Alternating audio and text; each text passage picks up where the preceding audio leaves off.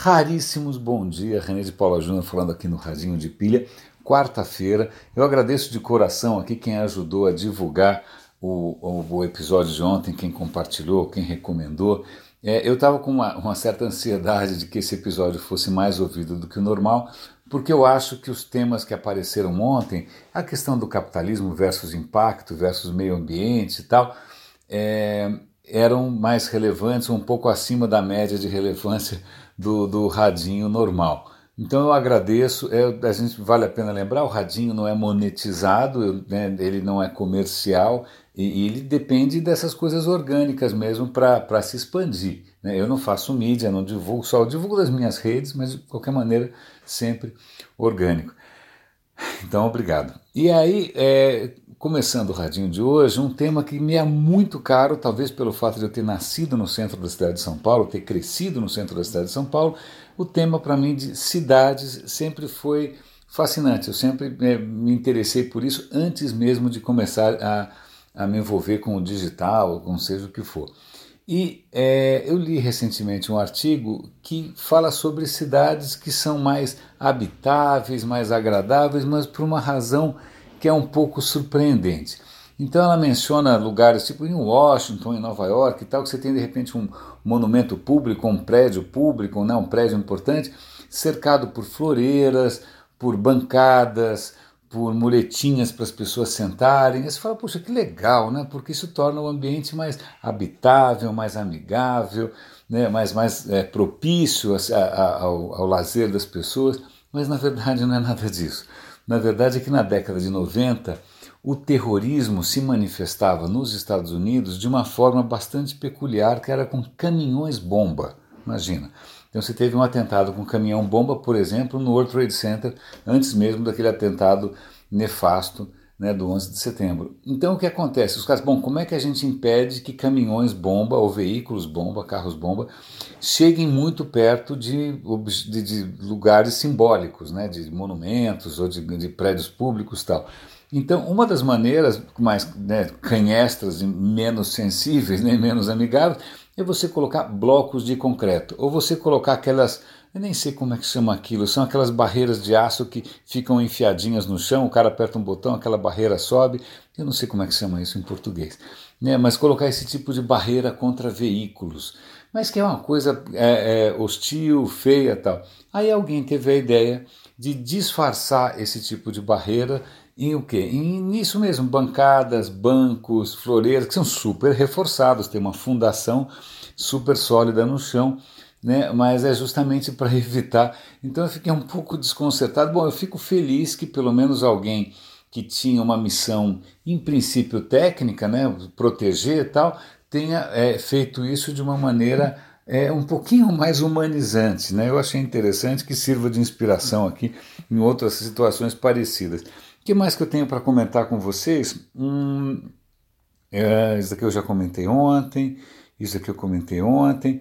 Um artigo curioso que tem um pouco a ver sim com a questão de inteligência artificial e também do digital. O que acontece é que é um artigo de um físico dizendo, olha, talvez a física mude completamente. Porque a física até, até agora ela de, depende muito de modelos matemáticos, de você construir equações. Né? Você tem uma equação para o modelo padrão, você tem uma equação de Newton, você tem equações, você cria primeiro um modelo matemático e aí usa esse modelo matemático como modelo preditivo do que vai acontecer depois. O que acontece hoje é que está cada vez mais fácil, sobretudo através do uso de computadores, de você simular, de você criar simulações. Então você pode criar uma simulação desde que o universo começou, logo depois do Big Bang até agora, e você vai ajustando essa simulação para ver se ela adere, se os resultados são aderentes com a realidade. Em suma, é como se você estivesse trocando o entendimento, quer dizer, você entende como isso funciona, por simplesmente alguma coisa que replica bem e que pode funcionar mesmo que você não entenda.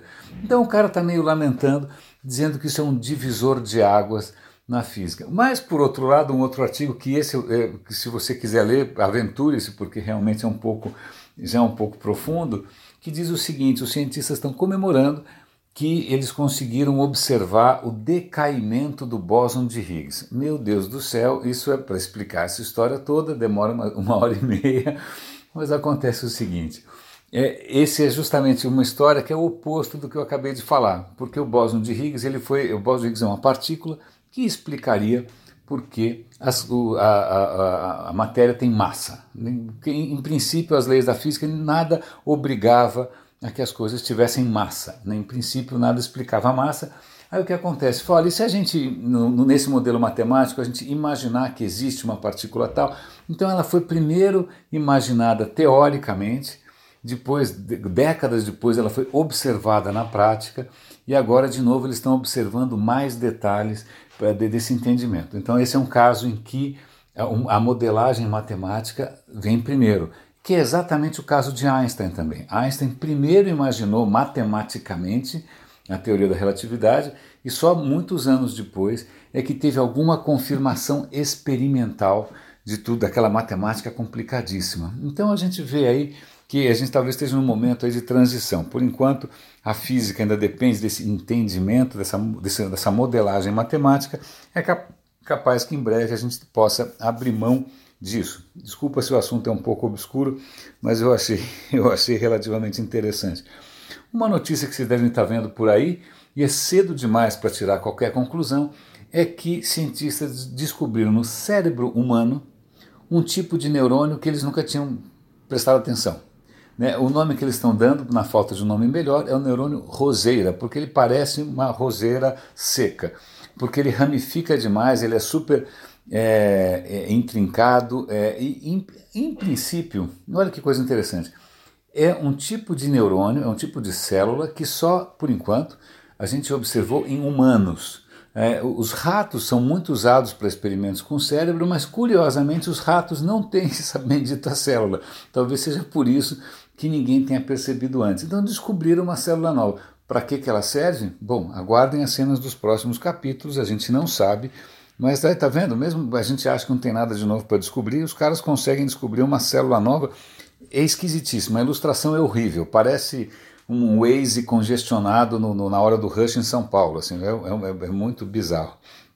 Agora eu quero é, focar em um, um, assunto que eu acho extremamente interessante e que acho que no Brasil logo logo vai virar um problema também. É água. Água é Bom, eu, eu, cresci achando que a água no, no, Brasil era uma coisa infinita, né? Porque os nossos recursos hídricos, o Rio Amazonas, blá, blá, blá, blá, blá. Né? E hoje a gente percebe que a gente já está começando a enfrentar situações de racionamento. Né? Água, tem água que você vê tem água que você não vê. Aquíferos são depósitos subterrâneos de água é, que você não vê. Né, em algumas regiões, por exemplo, de São Paulo, é, eu não entendo muito de, de, geografia, sou muito ruim disso, mas eu sei que, por exemplo, em Ribeirão, a água que eles, que eles consomem, e que em princípio seria o segredo da boa cerveja de lá tal, vem do aquífero Guarani. Eu não sei muito bem o que é isso, mas deve ser um depósito de água subterrâneo gigantesco. Ok, aquífero. A questão é, aquíferos não são infinitos. Né? Então, eu já ouvi relatos de que a indústria cervejeira, por exemplo, que depende muito dos aquíferos nacionais, já está começando a, mostrar, é, a perceber sinais de cansaço nos aquíferos. A, a, matéria que eu quero dar destaque aqui, na verdade, é sobre uma, um assunto muito delicado. A fronteira do México com os Estados Unidos é, tem aquíferos que pertencem aos dois países. Aquíferos que pertencem a dois países. E o que é curioso é o seguinte: tá bom, tá bom, paciência, pertence aos dois países. E aí? A questão é que nos Estados Unidos a legislação é a seguinte: eu tenho um terreno, tudo que está abaixo ou acima, né, para o céu ou para o inferno, tem uma expressão em latim para isso, acho que é ad sideram, ad infernum, é, é meu. Então, o que eu escavar, o que eu achar no subsolo é meu. Tá? Agora, no México, como no Brasil também, o subsolo não é propriedade particular, o subsolo é propriedade pública, do governo. Né? Então, se você quiser explorar um aquífero no México, você tem que ter permissão, uma licença do governo. Agora, imagine o seguinte: o aquífero pertence aos dois países. É, se o aquífero começa a entrar em crise e você começa a ter que, de alguma maneira, controlar o uso, como é que você vai convencer um fazendeiro americano que ele vai ter que consumir a, menos água que ele acha que é dele, porque na verdade ele afeta não um outro fazendeiro específico do México, mas afeta o México como um todo, porque a, essa água que em princípio, porque a água, né, convenhamos, a água não está nem aí para fronteira, a água não está nem aí para países, então você tem uma questão que pode se tornar espinhosa, sobretudo porque os aquíferos estão muito mal mapeados nos Estados Unidos. Por que, que estão muito mal mapeados? Aquela região do Texas ela foi muito explorada é, pela, pelo petróleo. Então, em princípio, pô, as empresas petrolíferas devem ter um mapa bastante decente do subsolo. A questão é, provavelmente elas têm, mas nada as obrigou, ao longo de gerações, a compartilhar esses dados com ninguém. Então, o governo não sabe muito bem que aquíferos eles têm, quantos eles têm. Então, só para dar um exemplo, nessa fronteira, nessa região do Texas, imaginava-se que havia quatro aquíferos. Aí é, eu, eu, vou dar o link aqui para uma entrevista muito interessante em que a pesquisadora diz não, tem uns 30. Então a gente vai ter que mapear esses aquíferos, é difícil, é, a gente vai ter que é, pensar políticas para usar. Aí o cara falou, pô, mas será que vale a pena fazer uma lei internacional? Eu falei, não, esquece, é muito complicado, porque tem regiões do mundo que o mesmo aquífero atravessa vários países. Né? É, e aí é muito difícil você ter uma lei que valha para todo mundo. Provavelmente vão ser negociações locais tal. Então veja que interessante né, como a gente está chegando. Eu acho que isso tem a ver com a nossa discussão de ontem. A gente está chegando num ponto em que a gente está se chocando, né? a nossa mentalidade né, baseada no, no crescimento infinito está começando a se chocar com a limitação dos recursos naturais, que inclusive não estão nem aí para as nossas leis ou para a maneira como a gente imagina a propriedade privada ou a propriedade pública. É um tema bastante interessante. Uma outra notícia que eu achei bastante é, inspiradora também, e tem a ver com, com inspiração justamente, é que a Califórnia resolveu é, ir na contramão do governo Trump. O governo Trump está ressuscitando carvão, está querendo sair do Acordo de Paris. O cara é basicamente, sabe que o Trump é basicamente o embaixador do inferno, né? É, então a Califórnia resolveu na contramão e criar a política pública, ou propor, pelo menos, ela não foi aprovada integralmente, a política pública mais é, ousada com relação ao meio ambiente. A ideia deles é que até o final de 2045 ou seja, daqui mais ou menos 50 anos, um pouco menos. Não, que 50 anos, porque fiquei louco, daqui a 30 e poucos anos. Não, 27 anos. Nossa, minha matemática está péssima. Ou seja, daqui a muito pouco tempo, eles querem que, 2045, né? Eu vou estar com quanto, meu Deus do céu? Eu vou estar com 81. Né? Se tudo der certo, ainda estou lá. É que 100% da energia na Califórnia seja tem impacto zero em termos de carbono é, é, seja gerada por fontes que não aumentam, que não dependem de carbono, não dependam de combustíveis fósseis. Eles até ampliaram o termo, antes eles falavam renováveis, mas renováveis talvez limite um pouco, então eles colocaram esse rótulo livres de carbono, né, que é um pouco mais amplo. Né? Aí você fala, caramba, os caras vão conseguir em tão pouco tempo bater essa meta? Na verdade, eles até colocaram uma meta anterior, que é que em 2000 e quanto? 2026, 2030 eles já querem estar em 50%. Talvez eles consigam bater essa meta de 50% antes, em 2026, que é daqui a oito anos. Daqui a oito anos é provável que a Califórnia consiga ter 50% da sua energia é, limpa, absolutamente limpa. É bastante ousado, né? é bastante, mas a ideia deles é inspirar né, e servir de modelo para outros governos ou para outras regiões fazerem coisas parecidas, para mostrar que é tecnicamente possível. Existem desafios. Né? É, além dos desafios, obviamente, legais, etc. e tal, existem os desafios técnicos. Porque alguns críticos falam: olha, é mais fácil é, chegar até os 50% do que é, ir de 50% a 100%. Porque até os primeiros 50% você capitaliza muito do que já está pronto. Então, vento, ok, já tem vento. Aí você explora ao máximo. Tem hidrelétrica, legal, você explora os seus recursos hídricos. Aí vai chegando uma hora que você não tem mais coisa fácil para explorar, você vai ter que tirar coelho da cartola. Então, tem críticos dizendo que provavelmente os últimos 20% vão dar mais trabalho do que os 80% anteriores. Né? Então, isso provavelmente para quem lembra de matemática, é uma coisa assintótica, né? cada vez mais difícil você chegar é, ali no limite. Talvez o custo ou a dificuldade cresça exponencialmente. Mas de qualquer maneira, a Califórnia, como sempre, está otimista. É, curiosamente, é, é, ela tem investido para caramba em energia solar, energias renováveis e tal, e a economia dela cresceu 120 bilhões aí recentemente. Ela é a Califórnia sozinha é a quinta maior economia do mundo. Então, se a Califórnia conseguir uh, atingir essas metas, poxa, é, é bastante inspirador para todo mundo e um tapa na cara da política do governo Trump. Né? Uma coisa que eu achei interessante aqui, que era uma notícia, uma notícia diferente, tá? mas que, que para dar uma, uma ideia da dificuldade, às vezes, da energia renovável, que o, cara, o artigo diz o seguinte: fontes renováveis de energia podem ocupar até mil vezes mais espaço do que combustíveis fósseis. A questão é a seguinte: é, é, um, é, um, é um, cálculo relativamente é, assim, simplificador. Você imagina quanta energia você quer gerar e quanto espaço você precisa reservar para aquilo. Então, por exemplo, é, se você quer colocar, produzir energia elétrica a partir de daquelas hélices enormes, aquelas pás enormes de energia eólica, se precisa reservar um espaço gigante. Se fosse uma usina de carvão, você conseguia gerar a mesma energia no espaço muito menor. Né? Idem para a energia nuclear, também ocupa um espaço pequeno. Então, é, a questão de você partir para energias renováveis é que você começa a consumir bastante espaço. Né? E esse espaço, em algum momento, pode ser limitado. Então, só para a gente perceber algumas coisas simples, né? além das dificuldades técnicas normais, existe também a questão de espaço. Por exemplo, energia solar.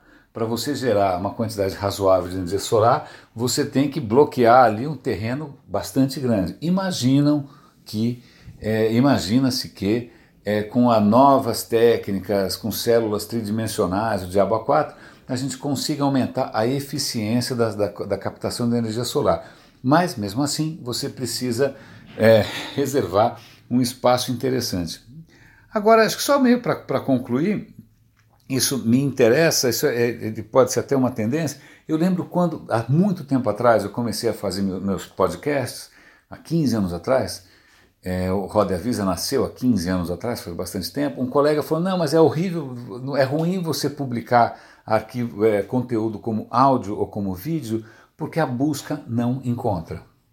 E na época eu fiquei pensando, puxa, é verdade, então, mas mesmo assim eu continuei publicando. A questão é que, olha que interessante, eu uso bastante o OneDrive da Microsoft, porque eu uso bastante o Office. É, então eu faço backup das minhas coisas no OneDrive e, e, em outros serviços também. O OneDrive vai passar a oferecer o que? A transcrição automática de arquivos multimídia. Então você tem um arquivo de áudio lá, um arquivo de vídeo, ele vai automaticamente criar uma transcrição é, desse conteúdo para que você possa o quê? Encontrar pela busca. Eu achei interessante, eu fiquei pensando, puxa, imagina se o SoundCloud, que é a plataforma que eu normalmente uso para publicar o radinho, é, transcrevesse automaticamente é, aquilo que eu falo. Na verdade, se eu não me engano, eu cheguei a fazer um teste uma época em transcrever o áudio do radinho automaticamente. E o resultado era meio hilário, porque no começo ele começava bem, aí começava a virar poesia surrealista. Eu devo ter algum episódio antigo que eu tentei é, fazer essa transcrição automática e o resultado foi meio desastroso. Porque imagina se de repente o serviço transcreve de uma maneira errada e coloca palavras completamente falsas na sua boca. Imagina que desastre, né? O cara faz uma busca por um troço, sei lá, neonazista, fascista, sei lá o que for, e de repente cai numa palavra que foi interpretada errada. É, só para te dar uma ideia, eu lembro que durante um bom tempo, uma um dos, das buscas que mais traziam tráfego para o Roda e Avisa era Mãe de Ná. Mãe de Ná. A Mãe de Ná, não sei se vocês lembram, é uma vidente, eu acho que ela já morreu. Eu não sei se ela chegou a prever isso, inclusive, mas ela já morreu. E em algum episódio do Radinho, do Roda e Avisa, eu falei da mãe de Ná. Então, um monte de gente que procurava a mãe de Ná ia cair no Roda e Avisa e devia ficar transtornada, porque não tinha nada a ver com o que ela estava procurando. Eu nunca dei né, nenhuma previsão né, do, do, futuro, a Globo nunca me consultou no Réveillon. Então, só para comentar com vocês os riscos dessa transcrição automática. Mas que é interessante, é. Raríssimos, acho que é isso que eu tinha para comentar com vocês hoje.